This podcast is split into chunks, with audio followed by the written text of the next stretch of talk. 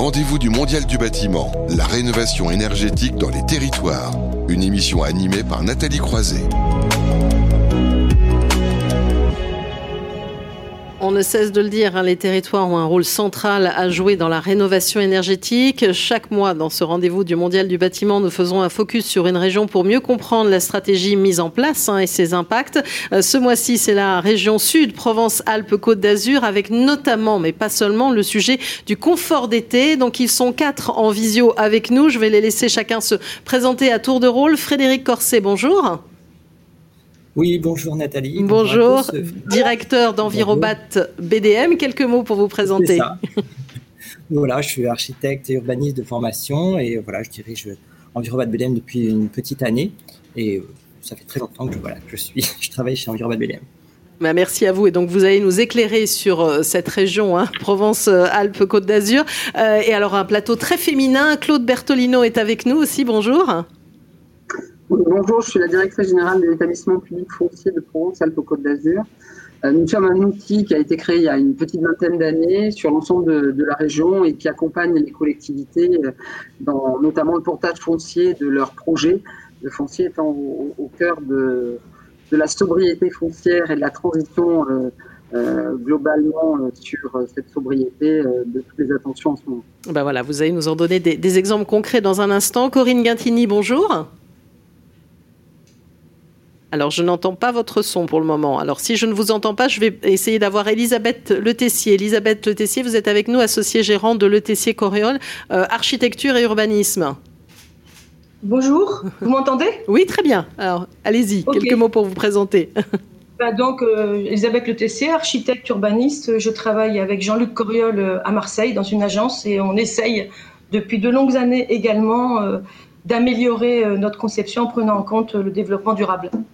Alors, vous allez nous donner un exemple concret, deux exemples même de ce que euh, vous faites euh, à la fois de la rénovation et puis aussi euh, du neuf, mais qui peut servir d'illustration aussi au sujet de rénovation dont on parle. Alors, est-ce qu'on a retrouvé Corinne Guintini au niveau du son Ah, je ne vous entends toujours pas, Corinne Gattini, donc, euh, qui est directrice de l'aménagement et du développement durable de la communauté de communes euh, Vallée des Beaux Alpilles. On va tenter de vous retrouver. On a un petit peu de temps puisqu'on va commencer avec euh, les, les, autres intervenants. Et donc Frédéric Corset, qui est avec nous. vous allez d'abord peut-être expliquer aussi, hein, c'est toujours bien de rappeler un peu les, les grands enjeux, en particulier de la, la région, en sachant que c'est une région aussi où euh, les, les, logements représentent 78% des surfaces pour 70% des consommations énergétiques et il y a une part aussi non, non négligeable de tertiaire. Hein. Oui, tout à fait, tout à fait. Je, je voulais effectivement euh, replacer, alors peut-être pas plutôt avec des chiffres nationaux et non mm. pas, pas, régionaux, mais euh, l'importance de, de, la rénovation dans, dans nos sujets. Euh, voilà quelques chiffres que tout le monde connaît, mais qu'il est toujours bon de rappeler quand même, et qui expliquent pourquoi la rénovation euh, est aujourd'hui un, sujet majeur. C'est que bah, voilà, 60% de notre bâti euh, aujourd'hui, il, date de plus de d'avant 75, donc avant la première réglementation thermique. C'est le bâti, c'est aussi, on, on le dit tous les jours, c'est 43% de l'énergie finale de nos consommations. Euh, Aujourd'hui, on compte euh, en France, en tout cas, 4,8 millions de logements qui sont classés dans le, en, en étiquette F et G de DPE. Et donc, sans, si aujourd'hui, euh, si on veut atteindre nos objectifs de réduction par 4 de nos émissions de gaz à effet de serre en 2050, on ne pourra pas utiliser le bâtiment neuf pour substituer en 30 ans euh, euh, tout, tout, le bâti existant qui existe jusqu'à présent. Donc, il faut absolument rénover euh, aujourd'hui nos, nos, constructions existantes. C'est vrai en PACA, c'est vrai euh, à l'échelle nationale, c'est vrai à l'échelle mondiale. C'est euh, il n'y a pas d'autre solution quoi. surtout que vous avez la moitié du parc de logements quoi, qui a été construit avant 1975 à peu près, c'est ça. Donc il y a quand même des, des gros travaux à réaliser. Hein. Voilà, c'est ça. Et on pourra parler le substitut, le substitut par du neuf. L'objectif mmh. national, c'est environ 500, 500 logements réhabilités par an. On, on, en est, je pense, très très loin. Euh, voilà. Par contre, ça, ça fait un peu peur si on annonce ces chiffres. Par contre, la bonne nouvelle, c'est que ce, bah, quand il y a comme ça des, des crises, c'est aussi euh, des opportunités euh, qui, qui, qui s'offrent à nous. C'est une manière, euh, en tout cas, de réduire la précarité énergétique des foyers. Il y en a 3,4 millions ici en France. En PACA, euh, c'est euh, encore plus accentué. Là, nous, on, bureaux sont dans le troisième arrondissement de, Marseille, qui est l'un des quartiers les plus pauvres d'Europe. et la précarité, précarité, énergétique est ici encore plus forte qu'ailleurs, non pas que, mais pour d'autres raisons dont on parlera après sur les questions de, confort d'été, voilà, et de consommation estivale. Euh, c'est aussi une opportunité euh, ici de, réduire les logements indécents et insalubres. Mm. Euh, voilà, ce n'est pas que des questions, de, des questions énergétiques. et Dieu sait si le bâti existant est en mauvais état. hier, on tenait nous un enviroforum sur le sujet. Et ce n'est pas spécifique aux grandes villes, c'est aussi très très vrai dans les petites et moyennes villes. Et c'est surtout une, une, manière, parce que de s'intéresser aux questions de confort, mm. euh, tous les conforts dans le bâtiment, parce qu'en rénovant, bah voilà, du coup, on peut s'intéresser à d'autres sujets. En particulier, on, le verra après, je pense, euh, aux questions de confort d'été. Oui. Voilà. non, mais on, a, on va avoir des exemples aussi très concrets et vous allez prouver aussi que vous êtes une région euh, très engagée sur, sur la question de l'innovation. Oui, tout à fait, tout à fait. Et, et du coup, mais du coup, du coup, ce que, enfin, moi, ce qui est important, c'est comment on peut faire euh, mm. pour, euh, pour, pour, ces questions de, de rénovation. Euh, et, et, moi, je voulais juste passer quelques messages, dire que c'est très important d'avoir une vision globale. Euh, la rénovation coup par coup, elle est, elle est certes importante, voilà, parce que le particulier, il, peut avoir du mal à, à, à rénover entièrement son logement, voilà, surtout dans des gros pros. mais il faut toujours, toujours, toujours avoir une vision globale de ce qu'on fait toujours s'intéresser d'abord à la performance de l'enveloppe, mm. d'abord de réduire nos, consommations d'énergie, euh, voilà, de manière passive, on va dire, et puis simplement, dans un second temps, s'intéresser euh, à la performance des systèmes. Voilà. Une, chose, et, seulement ensuite, ils mettent des, énergies renouvelables, voilà, une chose qui est très peu faite malheureusement dans, dans le bâti ancien. Euh, et puis surtout, surtout, nous, ce qu'on voit qui est vraiment essentiel, c'est que ces rénovations, elles doivent surtout, surtout euh, s'intéresser à la question des usages. Mm. Euh, c'est vraiment très, très, très important parce qu'on voit trop de, comme dans le neuf d'ailleurs, de rénovations qui ne prennent pas en compte euh, concrètement, ou en tout cas assez finement, les usages du bâtiment. On a mené il y a l'an passé euh, une étude euh, avec Enertech et une sociologue portée par l'Adréal et l'ANA sur l'impact que pouvaient avoir les rénovations énergétiques sur les questions de confort d'été. Et ce qu'il en ressort, c'est vraiment très très clairement une méconnaissance des usages des logements et, mmh. et à la fois un, impact très très fort que, que, ces rénovations peuvent avoir sur un inconfort en, en, période estivale. Alors on va y arriver au sujet de confort d'été. Hein. Tout à l'heure, et je vous ferai euh, aussi euh, commenter à nouveau, mais je vais passer la parole à Claude Bertolino, donc euh, qui est opérateur foncier hein, pour le compte des, collectivités à travers l'établissement public foncier Provence-Alpes-Côte d'Azur. Vous l'avez dit, hein, vous vos enjeux. Alors vous, vous avez fait beaucoup de neuf, hein, mais aussi de la réhabilitation. Vous tendez vers la sobriété foncière. On, on parlait finalement de bâtiments aussi très dégradés, les copropriétés dégradées. On va dire c'est l'un de l'un de vos axes. Oui, copropriété dégradée et habitat indigne, euh, il n'aura échappé à personne qu'il y a eu le drame de la rue d'Aubagne mm. le 5 novembre 2018. Et donc, euh, nous sommes sur la déclaration d'utilité publique de la rue d'Aubagne. Nous sommes sur une copropriété dégradée d'intérêt euh, de priorité nationale sur Maison Blanche à Marseille aussi. Et nous intervenons sur une opération d'ensemble de, recyclage foncier dans le cadre du, du projet partenarial d'aménagement qui est dans le troisième arrondissement, euh, qui s'appelle Hoche-Versailles, avec effectivement euh, là aussi une déclaration d'utilité publique, parce que quand on est sur ce niveau d'indignité, entre guillemets, d'indécence et de difficulté, euh, bien que parfois il puisse y avoir une dimension patrimoniale, nous sommes plutôt sur du recyclage foncier pour permettre effectivement ce, ce, cette transformation de, de, de, morceaux de ville et, et dans une approche un petit peu global et, euh, effectivement avec toutes les difficultés qu'on peut rencontrer euh, euh, sur les pathologies de bâtiments. Et alors très clairement sur la rue de Bagne, l'idée c'est que le projet n'est pas connu. donc on, nous sommes sur des, des, sujets de réserve foncière. Sur, sur Roche-Versailles, on s'oriente clairement sur une déconstruction partielle. Donc ça, c'est sur le sujet copropriété habitat indigne. Après, effectivement, comme vous l'avez dit, on représente 10 euh, à 12% de la construction neuve de logements euh, mmh. nos tous les ans et, 15 à 18% des agréments de logements sociaux. On, on a vu depuis 2015 nos métiers un petit peu changer, aller sur ce qu'on appelle de l'acquisition-amélioration. Je pense à une opération sur la commune de Hier. Oui. en fait, il y avait de la monopropriété vacante, un propriétaire basé au Luxembourg et, euh, et, en fait, le, les, les, résidences étaient vraiment dans le centre de la, de la ville d'hier. Hein.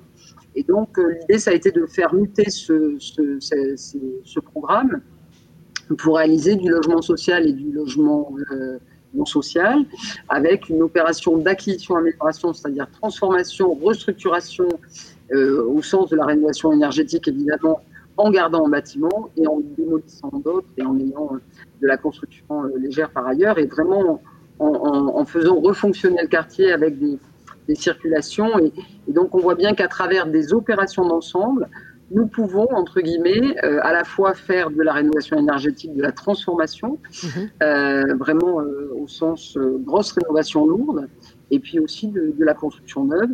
Euh, nous avons aussi sur Toulon une opération qui me paraissait importante d'évoquer avec vous. Alors, je ne sais pas si les visuels pourront passer. Normalement, vous les avez reçus. Oui, oui, normalement. nous avons des visuels, tout à fait, qui sont diffusés. C'est le sujet de, de, la chapelle.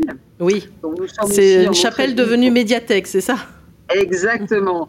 Donc, euh, c'est une opération emblématique et je pense que Frédéric Corset, euh, au titre de BDM, mais aussi quartier durable méditerranéen, peut évoquer comment ces opérations d'ensemble euh, ont bénéficié des, labels BDM et pour certains QDM. Et en l'occurrence, là, c'est une rencontre entre le maire de, Toulon et, le responsable religieux. Et l'idée étant de dire comment cette chapelle, finalement, dans un projet d'ensemble, va pouvoir muter, être conservée et devenir, entre guillemets, la, pour partie la médiathèque, une salle d'exposition, et avec un projet qui fait à la fois du logement, social, une école de commerce, et donc vraiment une ambition en entrée de ville avec euh, la, restructuration du parc, parce qu'effectivement on parle de rénovation énergétique, mais il faut aussi dans ces opérations d'ensemble euh, prévoir les espaces euh, naturels, végétaux extérieurs, et, j'invite tout le monde à aller voir cette opération qui est une superbe opération. Elle a été saluée au niveau national, notamment par la ministre Emmanuel Vargon euh, début février. donc, nous sommes, nous sommes très contents. Alors j'ai une question de néophyte quand même, parce que si une chapelle, euh, j'imagine il y a peut-être, euh, c'est une question de patrimoine, on peut pas toucher à tout, il y a dû y avoir plusieurs problématiques aussi autour de, de, cette réhabilitation et de L'enveloppe a été conservée en grande partie. la rénovation a consisté à restructurer quand même le bâti qui était fragilisé. Mmh. D'un point de vue juridique, à désacraliser la mmh. chapelle, parce mmh. qu'il fallait plus qu'elle soit chapelle pour être médiathèque. Ça. ça. paraît bête, mais euh, derrière, il y a effectivement toujours un petit peu de logistique pour que les choses euh, aillent de soi, mais ne sont pas si euh, intuitives. Et, donc, effectivement, il y a eu un travail évidemment avec l'architecte des bâtiments de France, notamment sur, y compris le projet, on démolissait de la totalité des bâtiments euh, à l'arrière, à, mhm. côté de la chapelle ou pas. Et donc le choix qui a été fait, c'est d'en démolir que la moitié, avec l'architecte du bâtiment de France, de conserver la porte, d'entrer dans le, dans, le, dans le parc et dans l'opération, euh, sur la chapelle, de, de retrouver effectivement euh des fresques euh, qui sont notamment euh, dans, au, au, cœur de l'ancienne de, chapelle et qui maintenant sont visibles et accessibles par tous aussi. Et, et ça fait partie d'un équipement public désacralisé. Alors, avant de repasser la parole, oui, vous avez un autre exemple à nous donner, c'est dans les Alpes-Maritimes, hein, c'est ça, voilà, la colle sur loup. La, colle sur loup, ce que je trouvais intéressant, c'était comment faire de la rénovation énergétique dans un patrimoine 20e. Donc là, nous sommes sur une résidence de vacances, et donc euh, l'idée, c'est que là, euh, on puisse, euh, on puisse à la fois intervenir aussi en déconstruction de certains bâtiments, parce que c'est plusieurs bâtiments identiques qui marient de la pierre, du béton et qui sont assez bah, voilà, révélateurs de cette, de cette architecture patrimoine 20e. Et comment là, c'est le plan de relance avec le fonds friche, mhm. qui quand même sur la région a bénéficié d'un abondement qui au total, ça représente quasi 20 millions hein, sur cette année. Et puis une deuxième édition va être engagée avant le 15 juillet, c'est tombé la semaine dernière par l'ensemble des services de l'État en France. Et comment cette opération va pouvoir bénéficier du fonds friche pour justement à la fois faire de la rénovation d'un patrimoine 20e pour le transformer en logement locatif social sur une résidence de vacances, sur une commune déficitaire et carencée en logement locatif social, et puis euh, comment on va faire du réemploi sur la déconstruction euh, pour pouvoir effectivement euh, être au mieux par rapport à, l'efficacité énergétique et, et, à la sobriété globale et attendue par tous. Alors c'est Trois très bons exemples que, vous donnez. Peut-être Frédéric Corset voulait commenter ces exemples et puis glisser un mot, en ajouter un nouveau hein, sur le sujet du confort d'été, puisqu'on va avoir des exemples concrets avec nos deux autres intervenantes. Ah, j'avais plein de choses à dire, mais juste pour pour euh, En deux minutes. Euh, ah, en deux minutes. Oh là là là. juste pour dire, c'est quand même euh, ce que par rapport à Claude, c'est qu'elle parle des, des, des projets qui sont à venir, mais elle parle pas de de toute l'implication de, de l'EPF PACA sur déjà des plus petites communes comme un Man, comme un Sisteron, comme un Fort Calqué, où mm, là aussi l'EPF est intervenu sur des sujets pour rénover, faire des opérations de RHI. Euh, euh, de manière à avoir des, des, des, constructions et des projets intelligents à chaque fois avec euh, de l'accession, du, du, logement social, des commerces, parfois même des ateliers, en curtant les îlots, en ajoutant du végétal et en faisant à chaque fois un projet intelligent. Et pour faire un projet intelligent et global et avoir cette vision globale, le nœud de la guerre, c'est vraiment foncier, mmh. c'est de maîtriser ça. Et dans le bâti ancien, c'est très, très, très difficile. On peut avoir plus sur une toute petite parcelle de, plusieurs centaines de mètres carrés, on peut avoir jusqu'à 20, 30 unités mmh. euh, à, maîtriser, 30 euh, propriétaires différents à maîtriser. Donc c'est très très complexe. Voilà, et très long. Alors, un mot du confort d'été. Oui. voilà, juste euh, quelques mots pour dire euh, que voilà, depuis euh, les années 70, il y a eu de nombreuses RT et qu'aujourd'hui, en fait, c'est, on a fait d'énormes progrès sur les, les questions d'économie d'énergie, euh, sur les consommations hivernales et qu'aujourd'hui, ces, ces, ces économies d'énergie sont menacées par nos consommations estivales. Ici, quand en PACA, on fait un, on dimensionne un réseau de chaleur, c'est les dimensionnements des consommations d'été qui en fait dimensionnent le réseau de chaleur. C'est pas le, les consommations d'hiver. Euh, et selon euh, l'Agence internationale de l'énergie, si on, on fait rien, en fait, aujourd'hui, les consommations euh, de clim, c'est environ 8%, 9% de, des consommations totales d'énergie. Voilà, ça sera 37% en 2050 si on fait rien. Mmh et pourquoi? Parce qu'en fait, les, appareils aujourd'hui qu'on utilise pour climatiser, bah, ce sont des appareils très consommateurs d'énergie. C'est c'est 40-50 fois les consommations d'un frigo, donc qui est déjà pas le, plus petit appareil qui consomme dans un logement.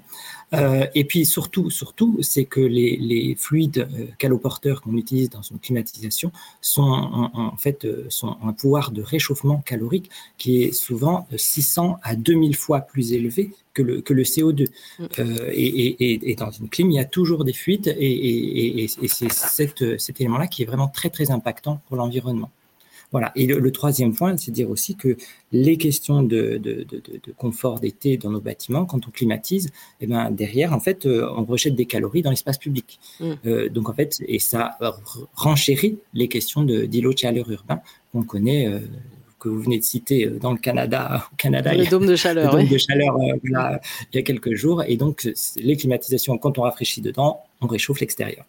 Voilà, on rejette les calories extérieures. Alors, il y a des solutions qui existent, hein, des solutions passives. Euh, mm-hmm. Elisabeth en parlera bien. Je pense que les approches qu'on doit faire pour avoir des solutions passives, donc qui vont pas chercher des, des systèmes et, et de l'énergie, c'est d'abord d'abord de travailler le bioclimatisme des, des, des constructions, c'est-à-dire de, à la fois de, se protéger du soleil l'été, euh, voilà, pour essayer de, voilà, avec des casquettes, des briques soleil, il y a mille manières de faire euh, qui peuvent être aussi des éléments d'architecture importants. Euh, d'utiliser aussi euh, le végétal, c'est quelque chose d'important hein, euh, qui, qui, permet de voilà de d'utiliser aussi la ventilation, l'aération des logements, en créant des courants d'air, des logements traversants, c'est pas si simple que ça. d'utiliser parfois quand on peut, c'est plus rare, mais dans la rénovation c'est c'est quelque chose qu'il faut absolument conserver, c'est les questions d'inertie du mm-hmm. logement, la, la matière qui, qui, stocke du froid et qui décale en fait le, la, la, période de chaud de la journée qui, qui devient la nuit et la nuit on peut la rafraîchir, on peut rafraîchir le logement très rapidement. Et quand on a fait tout ça, et eh bien seulement là, on peut utiliser peut-être des énergies renouvelables pour, euh, pour mettre des systèmes un peu plus actifs, parce que parfois, on n'y arrive pas sans clim. Euh, c'est le cas dans les centres de, de, centres de santé, les commissions de santé, ou bah, parfois dans les lieux médicaux ou dans les maisons de retraite, ou dans les EHPAD, où là, on, peut avoir besoin malgré tout, bien que voilà, de, de de, rafraîchir. Et là, peut-être, c'est les ingénieurs renouvelables qui peuvent le faire, mais seulement quand on a fait tout ce qu'il y avait avant, c'est-à-dire d'avoir un bâtiment qui se protège le plus des surchauffes d'été pour réduire les consommations euh, d'énergie estivale. Alors on va voir ça concrètement avec un exemple. Vous parliez d'Elisabeth Tessier, donc je lui passais la, la parole. Euh, un premier exemple, vous avez peut-être plus développé et l'autre euh, y faire aussi une, une allusion. Euh, c'est donc euh, l'IMERA, l'Institut d'études avancées à, à Saint-Tulle-Manosque, où là c'est deux bâtiments hein, qui ont été restructurés. Une maison du 19e siècle, hein, c'est ça, et une construction des années 60 en fait, non, c'est à Marseille. C'est à Marseille, d'accord. J'avais pas la... J'avais pas la bonne adresse. voilà. Donc l'IMERA, parce qu'en fait, voilà, moi ce que je veux un petit peu dire, c'est que à chaque fois qu'on commence un travail sur un projet euh, ou sur une opération, mm. il faut quand même toujours se réinterroger, réfléchir, qu'est-ce que ça veut dire construire ou rénover durable.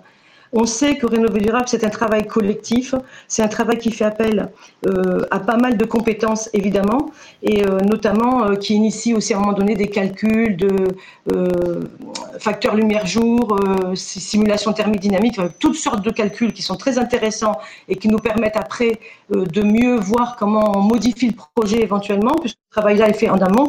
Mais avant tout, avant tout, il faut quand même parler de l'architecte, de l'architecture, parce que pour moi, et je pense que je suis pas du tout la seule à le penser, certainement les architectes auront un peu ce point de vue, euh, je pense, j'espère, c'est qu'avant tout, c'est comment on s'inscrit sur le site, quelle démarche on a par rapport au génie du lieu, comment est-ce qu'on prend en compte euh, le potentiel bâti ou existant ou végétal mhm. qui existe sur le site pour essayer de euh, construire une architecture justement passive, bioclimatique, ce qu'expliquait justement tout de suite Frédéric Corset, mhm. où en fait on n'est pas obligé on arrive après à ne pas euh, utiliser trop de systèmes lourds et qui eux-mêmes euh, émettent des, des, ondes négatives, on dira, euh, par rapport à la durabilité. Bon. Alors, est-ce que vous pouvez expliquer concrètement, je, parce que je vois qu'il y a un quart d'heure devant nous et que j'ai encore aussi Corinne Guintini qu'on a réussi à joindre. Je sais qu'il y a beaucoup de choses à dire à chaque fois sur ce sujet puisque vous donnez des exemples concrets. Allez-y, expliquez-nous ce que vous avez mis en place concrètement. L'exemple dont je voulais voilà, l'exemple dont je voulais parler, c'était l'Institut méditerranéen de recherche avancée situé en plein centre-ville, en haut de la Canebière à Marseille,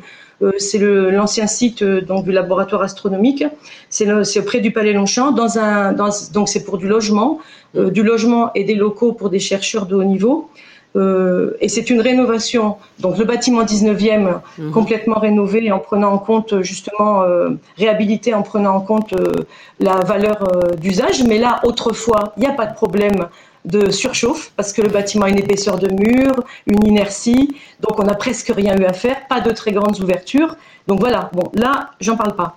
Euh, ça, c'est le premier sujet. Le deuxième sujet, c'était le bâtiment 19e. Donc, le premier bâtiment 19e, euh, pardon, était construit par Espérandieu à l'époque. Et le deuxième bâtiment, c'est euh, un petit bâtiment des années 60 à R plus 1, construit par Nicolas Margaretis et qui était très structuré, très rationnel, donc assez intéressant, mais une vraie passoire thermique. Mhm. Aucune isolation, euh, donc voilà. Donc le travail de rénovation cette fois-là a consisté à prendre tous les tous les outils auxquels l'architecte euh, peut faire appel euh, pour déjà de manière passive améliorer la qualité du bâtiment. Donc je reprends les thèmes sur ce bâtiment que dont parlait Frédéric Corset, c'est-à-dire travailler sur la peau de l'édifice, c'est-à-dire qu'on a traité ben, re-isolé par l'extérieur en, en l'occurrence en mettant un bardage bois parce qu'on est dans un parc. Donc mhm. à Marseille, en point haut, dans un parc, c'était intéressant euh, de reprendre un matériau biosourcier qui a été pré-grisé puisqu'on est dans le sud et près de la mer. Il faut quand même protéger le bois qui ne répond pas à tout. on n'est pas à la montagne. Donc ce pré-grisement a permis que le, que le bâtiment n'a pas bougé. La couleur euh, initiée par ce, du Protex Ovartrol, ça s'appelle, c'est un saturateur à l'eau qui permet de donner une couleur de pré-grisement qui reste euh, à l'identique maintenant depuis 3 ou 4 ans qu'on a réalisé ce bâtiment. Donc là, la peau. Ensuite, on a créé une double peau thermique aussi en façade sud. Donc l'orientation du bâtiment était nord-sud, c'était comme assez intéressant. On a créé des logements pour les chercheurs traversants, donc dans ce cas-là, ventilation naturelle. Et donc en pleine façade sud, cette double peau thermique qu'on a mis euh, a permis de créer des loggias avec des prolongements extérieurs, donc pour les logements euh, de qualité de, de, vie pour les utilisateurs, mais également euh, protection solaire euh, largement conséquente puisque ces, ces loggias étaient très profondes. Donc c'est rien que de très classique ce dont je vous parle maintenant, mais qui finalement euh, permet de, de, donner une qualité de vie sans déjà avoir fait recours à des systèmes euh, un peu plus sophistiqués. Oui, c'est ce que vous avez envie de dire. on n'est pas là tout le temps à faire de la techno ou du high-tech. On peut faire des choses très efficaces aussi. On essaye, on essaye dans, même dans le sud. Donc on est à Marseille. même le bois, on a pu l'utiliser dans une région, enfin dans une zone très urbaine à proximité de la mer. On a mis du Douglas, donc je vous dis pré-grisé, qui ne pose, euh, qui, qui, est en vieillissement, enfin en oxydation euh, à l'usage du temps, n'a pas bougé pour l'instant. Il y avait des casquettes, donc il faut bien étudier comment été constitué le bâtiment existant, mhm. euh, essayer de voir ce qu'il a à dire, qu'est-ce que nous raconte l'environnement. On a beaucoup d'arbres aussi dans le, dans le secteur où on était. Donc en fait, euh, l'environnement nous dit, ben, on utilise du bois, on isole par l'extérieur, on crée des loggias confortables qui permettent en même temps de faire la protection solaire. Et on a aussi d'ailleurs végétalisé la toiture pour un petit peu améliorer justement la thermique et la euh, bah, toujours, toujours la, la, la, chaleur, quoi, pour mhm. éviter que ça, le bâtiment soit en surchauffe. C'est vrai qu'il était en béton, donc on, a quand même une bonne inertie malgré tout aussi. C'est très important. Et voilà, je voulais parler de, de déjà avec des systèmes simples, une réflexion.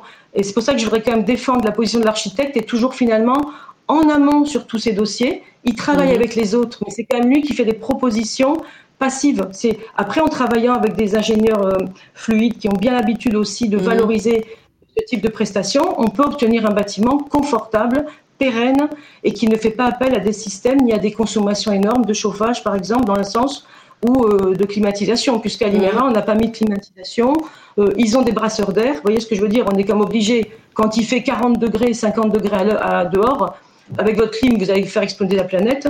Sans clim, bah, vous allez avoir chaud quand même, ça c'est sûr. Mais le brasseur d'air permet euh, de vous donner un confort ressenti intéressant. Alors, il y a un autre mot dont vous, vous allez glisser, on va dire en deux minutes. Hein, vous voyez, je vous donne une contrainte de temps. C'est l'éco-campus Provence, parce qu'il peut donner aussi euh, quelques idées, pourquoi pas pour la rénovation, avec euh, puisqu'on on va axer uniquement hein, sur le confort d'été, mais euh, il y a euh, des puits thermiques méditerranéens, c'est ça aussi dont, dont vous vous servez, une ventilation naturelle. Donc ça aussi, c'est un exemple qui peut servir. hein. Mm. Qui peut être réutilisé en rénovation pour de l'habitat. Donc en fait, c'est l'éco-campus Provence réalisé avec R 4 architectes, un Fort Calquier. Cet éco-campus Provence se situe à Sainte-Tulle.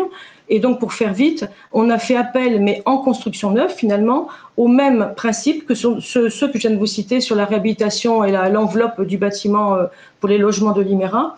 Et donc, euh, notamment, ce qui est intéressant à signaler, c'est qu'on a, des, on a donc euh, toute une circulation avec des, euh, des circulations et des grands patios qui, qui font espace tampon par rapport aux, aux, salles de classe, puisque là c'est un centre de, formation.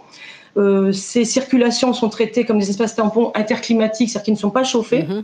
et qui donc font bien l'interface entre l'extérieur et l'intérieur. Et dans ces grands patios couverts par des verrières photovoltaïques qui sont ventilés, on a créé à partir des peignes qui sont créés sur la rue principale nord-sud, on a des peignes est-ouest, enfin des peignes euh, qui sont greffés sur une circulation principale qui permettent aussi d'avoir des bâtiments traversants pour faire la ventilation naturelle. Et dans les patios, on a, on a pu insérer grâce à ça euh, des puits je dirais, méditerranéens, qui prennent la fraîcheur par le sol à partir des jardins intermédiaires, des, des jardins intermédiaires entre chaque bâtiment, qui vient, qui passe sous terre et qui, qui est rejeté, qui est reprojeté, cet air frais en été, si on peut dire, frais en été parce que dans la Terre, tout est à la même température. Donc, quand ça passe dans la Terre, c'est le principe du puits canadien qu'on peut retranscrire en puits, euh, en puits euh, méditerranéen. On garde la chaleur de la température de la Terre qui est euh, toujours plus au même niveau, qui se reprojette à travers des bancs béton euh, ventilés. un peu, on voudrait que ce soit un peu surventilé par rapport à ce qu'on a fait, mais ventilés qui viennent recracher de l'air frais finalement. Mmh. Euh, qui vient rafraîchir ce grand patio photovoltaïque qui lui-même est ventilé par le haut. Enfin, et l'air chaud donc ressort par des, fenêtres, enfin des, ouvertures qui se trouvent dans les verrières hautes. Mhm. Voilà, c'est un peu rapide. Euh, non, mais merci pour cette illustration. On, on en donne beaucoup d'exemples hein, dans cette euh, euh, séquence rénovation énergétique dans les territoires. Donc évidemment, il faut, il faut que ça rentre dans le temps. Corinne Gantini, je crois qu'on vous a par téléphone parce que malheureusement vous aviez un petit souci de, de connexion. Vous êtes avec nous? Oui, tout à fait. Oui. Vous m'entendez Bonjour. Oui, je vous entends, directrice de l'aménagement et du développement durable de la communauté de communes hein, Vallée euh, des Beaux-Alpilles. Donc, euh, pour euh, la, votre siège, un hein, nouveau siège, mais en fait, c'est une réhabilitation portant sur, sur un bâtiment existant reconnu BDM Or. Alors, quelques mots pour présenter ce, ce, projet qui s'inscrit hein, globalement dans une démarche territoire à énergie positive pour la croissance verte. Tout à fait. Donc en fait, j'aurais souhaité aussi dire deux, petits mots sur euh, la communauté de communes pour mhm. euh, nous situer. Parce Bien sûr. La toute petite dernière communauté de communes euh, des Bouches-du-Rhône. Donc on est à l'ouest des Bouches-du-Rhône, sur le pays d'Arles en fait. Nous comptons 10 communes pour 28 000 habitants, donc avec une densité qui est très faible hein, par rapport au restant des Bouches-du-Rhône. 87 habitants au kilomètre carré par rapport à plus de 300 sur le restant du département un territoire très touristique avec une forte attractivité euh, du fait essentiellement du, qualité de, son, de ses paysages, de son art de vivre. Et la communauté de communes emporte euh, beaucoup de compétences aujourd'hui, de politiques publiques importantes, euh, notamment depuis 4 ou 5 ans, puisqu'on a est développement durable et transition énergétique, la gestion des déchets, l'économie avec la création des zones d'activité, mais aussi la gestion et la promotion économique, le tourisme, tout ce qui concerne l'eau, euh, l'assainissement, etc. Et effectivement, on est très engagé euh, dans la transition écologique. C'est une volonté forte euh, mhm. de nos élus depuis plusieurs années. Et on s'inscrit dans le plan climat air énergie territorial du pays d'Arles. Et effectivement, le projet du siège communautaire, du nouveau siège communautaire, fait partie de l'action, d'une action phare, on va dire, de notre territoire. On a voulu un bâtiment exemplaire euh, pour ce nouveau projet qui euh, avait pour euh, objectif principal de réunir déjà l'ensemble du personnel de la communauté de communes qui jusqu'à présent était un peu éclaté sur le territoire. Et on a souhaité se mettre sur une zone d'activité que l'on gère et donc que l'on promeut euh, et pouvoir réhabiliter un bâtiment euh, existant. Donc déjà, c'est se mettre sur une zone qui est déjà artificialisée et pouvoir réutiliser du bâti existant. Comme vous le disiez, effectivement, on s'est inscrit dans le cadre de l'appel à projet euh, euh, Territoire à énergie euh, positive pour la croissance verte. Donc, on a signé en 2016 une convention avec le ministère de l'écologie. on est inscrit, comme je le disais, dans le plan climat du pays d'Arles. Et mmh. puis, ce projet répond aussi aux objectifs de la COP d'avance de la région sud. Mm. Alors avec des objectifs de réduction de consommation d'énergie, évidemment, euh, de développement de l'économie circulaire, de, la question de la valorisation aussi des énergies renouvelables hein, dont, on parlait et qui est aussi dans tous les enjeux de, votre bâtiment. Alors euh, au-delà du, bâtiment, finalement, l'idée aussi c'est de développer une filière. Je sais que vous êtes allé chercher de la balderie notamment, hein, c'est ça dans la construction? Oui, tout à fait. Donc, ce qu'on a essayé de faire, c'est d'essayer d'utiliser au maximum les, les, matériaux biosourcés, mmh. puisque c'est une manière effectivement de réduire les émissions euh, au niveau du bâtiment, et qu'on sait que ça fait partie quand même dans la stratégie nationale aussi de la loi TPCV. Donc, on souhaitait pouvoir euh, travailler sur des filières locales, d'une part pour utiliser des matériaux qui soient à proximité, hein, parce que si c'est pour avoir un transport important, on n'est pas très gagnant sur les, émissions de CO2, mmh. et puis pour apporter aussi euh, euh, une réponse au territoire en se basant sur ses atouts. Donc, notamment, euh, on est très proche de la Camargue. Mmh. Donc, comme vous le savez, euh, il y a beaucoup de riziculture dans ce secteur. Et la balle de riz constitue en fait un déchet. Hein, c'est l'enveloppe, si vous voulez, du, grain de riz. Donc aujourd'hui, c'est un déchet agricole, donc qui est souvent éliminé, soit incinéré, soit bon, donc c'est pas très pertinent ni très écologique. Et donc, euh, cette filière, comme la paille de riz également, ou alors le pain d'Alep sur le massif des Alpilles, permet en fait à des propriétaires ou à des agriculteurs de pouvoir aussi avoir des compléments de revenus. Donc, ça permet le maintien d'une activité agricole qui a tout son rôle et tout son mhm. sens sur le territoire parce que en lien sur les caractéristiques du territoire, de pouvoir maintenir de l'emploi et en même temps d'avoir un geste écologique fort sur notre bâtiment. Mhm. Et avec des vrais enjeux. Vous vous inscrivez aussi dans. Voilà, ça permet de relier les enjeux écologiques et, économiques et touristiques aussi. Oui, voilà. Puis vous parliez quand même des, Alpilles aussi. Hein. Vous vous inscrivez évidemment dans une nature qui est magnifique. Et, euh, là, c'est vraiment ce, lien-là aussi, il est fort hein, quand on, par rapport aux enjeux de bâtiment. Hein. Tout à fait. Euh, on a un territoire, on a la chance. Euh, enfin, moi, je, dis, on toujours, on a la chance extraordinaire d'être dans un territoire qui est magnifique, avec des paysages qui sont pas, il y a des paysages naturels, mais des paysages aussi qui ont été formatés par l'homme, et ça c'est important, mhm. notamment les paysages agricoles, les oliveraies, la viticulture. Donc ça c'est comment on le maintient et comment on fait que ce, ce, territoire puisse continuer à s'appuyer sur ces activités, euh, maintenir de l'emploi, parce qu'il faut que ce soit un territoire vivant aussi, où on accueille des habitants et où on ait un cadre de vie qui soit euh, agréable. Donc effectivement, ces filières permettent, euh, de, dynamiser tout cela euh, en ce sens.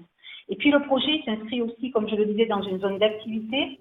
Cette zone d'activité, on la souhaite vouer à l'éco-construction. Et c'est la raison pour laquelle on a voulu porter une action forte, nous en tant que collectivité publique, parce qu'on est convaincus qu'aujourd'hui, les acteurs publics ont un rôle essentiel à jouer, notamment sur l'expérimentation aussi, et puis sur l'essaimage. C'est-à-dire que on fait effectivement des projets. Alors, on tâtonne, hein, on est, euh, mhm. c'est pas toujours super facile ni pertinent, mais on a des retours d'expérience et aussi on peut de fait partager euh, avec les professionnels autour de nous.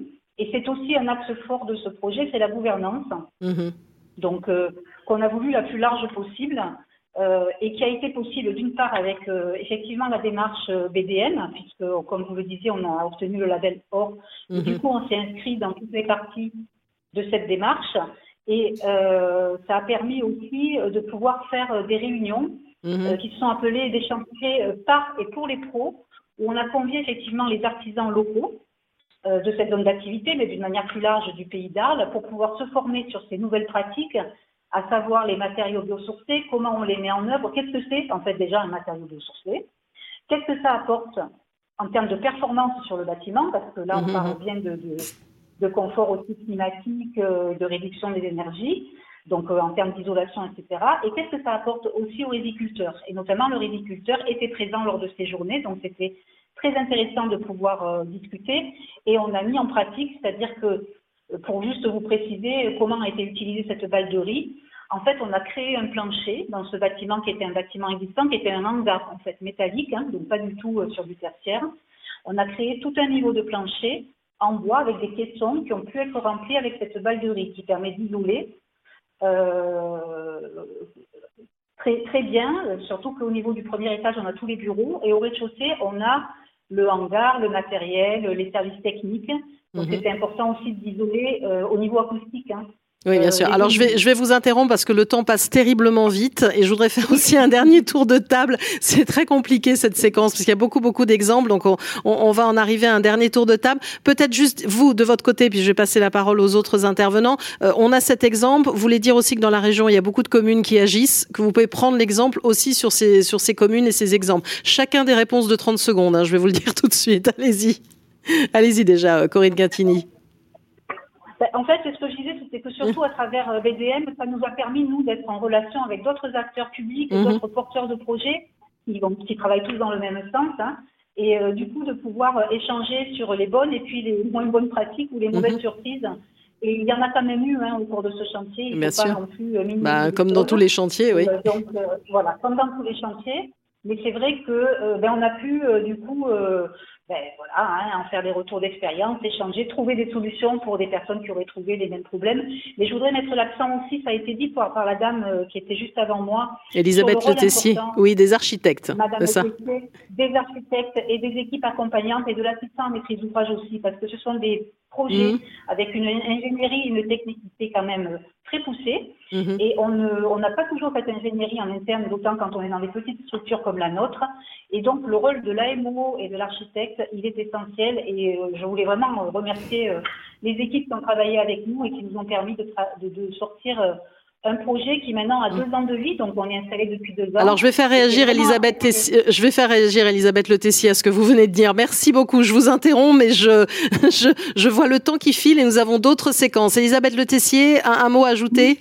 Bah, Juste, je crois que c'est Patrick Sauvage, l'architecte, qui a réalisé cette, euh, avec vous ce projet des Alpes. Parce que vous n'êtes Est-ce que c'est Patrick Sauvage, l'architecte? Corinne Gantini, je crois qu'elle ne nous entend plus. Si, si, si, c'est lui. Ah, c'est lui. Voilà. Sauvage. Voilà, et de même, euh, euh, comment s'appelle-t-elle, euh, notre ami Claude Bertolino Le projet sur Toulon, c'était donc l'architecte Claude Bertolino, l'architecte, ça y est, c'est des questions.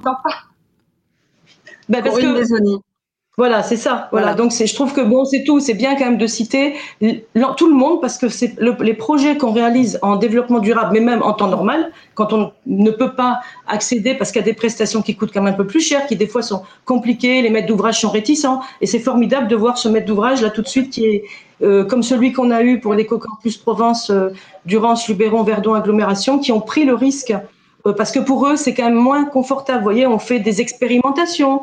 Euh, mmh. Il y a quand même des choses, la paille de riz, voilà, c'est pas tous les jours la paille de riz. Alors nous, juste pour finir, sur l'éco-campus Provence, on a utilisé pareil pour euh, développer les, les aider les entreprises locales ou développer des filières locales. On a fait appel pour toute l'isolation euh, à, du, à la laine euh, au biofib, c'est-à-dire à la laine de chanvre. Voilà. Et ça permet effectivement d'accompagner aussi les entreprises locales de développer la formation. Donc c'est bien d'avoir une vue plus large que le bâtiment lui-même, bien sûr, ou que l'opération elle-même. Voilà. Merci à vous. Euh, Claude Bertolino, un mot. Très rapidement, moi je pense que ce qui est vraiment important à dire et sur notre territoire, c'est qu'effectivement, BDM, qui existe depuis maintenant euh, une, quinzaine d'années, a permis de générer un écosystème d'acteurs, mhm. que ce soit des maîtres d'œuvre, architectes, bureaux d'études, spécialistes euh, divers et variés, et que du coup tout ça, euh, avec des retours d'expérience, des valorisations, d'un travail coopératif, fait que du coup l'ensemble du territoire, par rapport à ces sujets qui sont pas simples et sur lesquels on tâtonne, nous sommes dans des transitions en marchant, amène à ce que toutes, les, chaînes de, composants de, l'acte de construire et de l'acte de rénover en, rénovation énergétique aillent dans un sens euh, euh vertueux, innovant et, euh, et, de mise en œuvre le, le plus généralisé qui soit. Alors le mot de la fin pour Frédéric Corset? Bon, bah c'est parfait parce que tout le monde a parlé d'Envirobat BDM sauf moi. BDM sauf moi. Juste alors, du coup, je dis juste une chose, euh, voilà que euh, nous on porte en fait l'association euh, un colloque annuel qui s'appelle Bâtifrais, qui a lieu chaque année, sauf l'année dernière évidemment avec le Covid, et qui s'intéresse plus particulièrement aux questions de confort d'été. Il y a une mmh. quinzaine d'ateliers dans la journée, euh, des conférences. ça se trouve dans un lieu magnifique, la Galinière près d'Aix, au milieu des vignes euh, et euh, de la campagne et des pins. Et ça a lieu le 24 septembre. Et cette année, c'est évidemment sur la question de rénovation, donc parfaitement dans le thème de l'atelier. L'année prochaine, ça sera sur la question du low-tech et du soft-tech. Euh, voilà un petit peu, voilà, c'est tout ce que je voulais dire. Alors, avait une question. Alors, ça peut être vous ou un autre intervenant, parce qu'on a aussi des questions hein, venant du, public qui, nous suit. La mise en place des nouveaux DPE est plus longue que prévu, faute de visibilité. Avez-vous un avis éclairé sur ces nouveaux DPE Est-ce que l'un d'entre vous euh, veut réagir à cette question? Non? bah, déjà, les DPE, moi, je sais pas ce que c'est les DPE. Euh, diagnostic de performance énergétique, si je ne m'abuse. Ah, d'accord, d'accord. c'est ça. Ben, peut-être qu'aucun d'entre vous n'a de réponse. Hein. C'est pas grave, je la, je la suggère. Oui, ce sont peut-être plutôt les bureaux d'études fluides qui auraient la réponse. Oui. Voilà. peut-être ce qu'il faut dire, peut-être qu'il faut dire quand même, c'est que ces DPE, en fait, ils ont été remis en cause et ils devraient être plus complets qu'autrefois. Ils vont mmh. s'imposer aussi euh, comme un élément euh, qui pourra s'imposer lors d'une vente ou lors de travaux.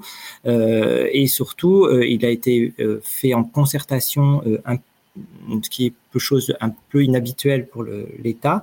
Euh, et, l'État a impliqué beaucoup les professionnels dans ce DPE. Alors évidemment, il y a eu des choix qui ont été faits et qui ne satisfont pas tout le monde, mais, euh, mais euh, cette implication, évidemment, ça a du temps, ça prend du temps. Et mmh. voilà, derrière moi, il y a l'intelligence collective. Donc c'est vrai que à plusieurs, on va plus loin. Enfin, tout seul, on va plus vite, mais à plusieurs, on va plus loin. Voilà, mais ça prend plus de temps.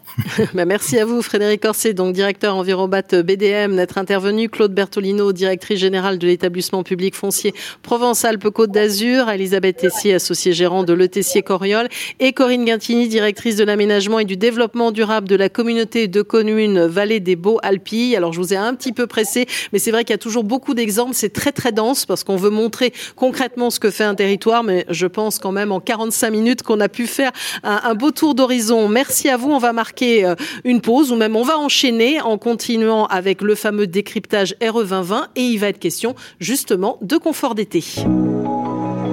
Les rendez-vous du Mondial du bâtiment, la rénovation énergétique dans les territoires, une émission à retrouver et à réécouter sur le site de Bâti Radio.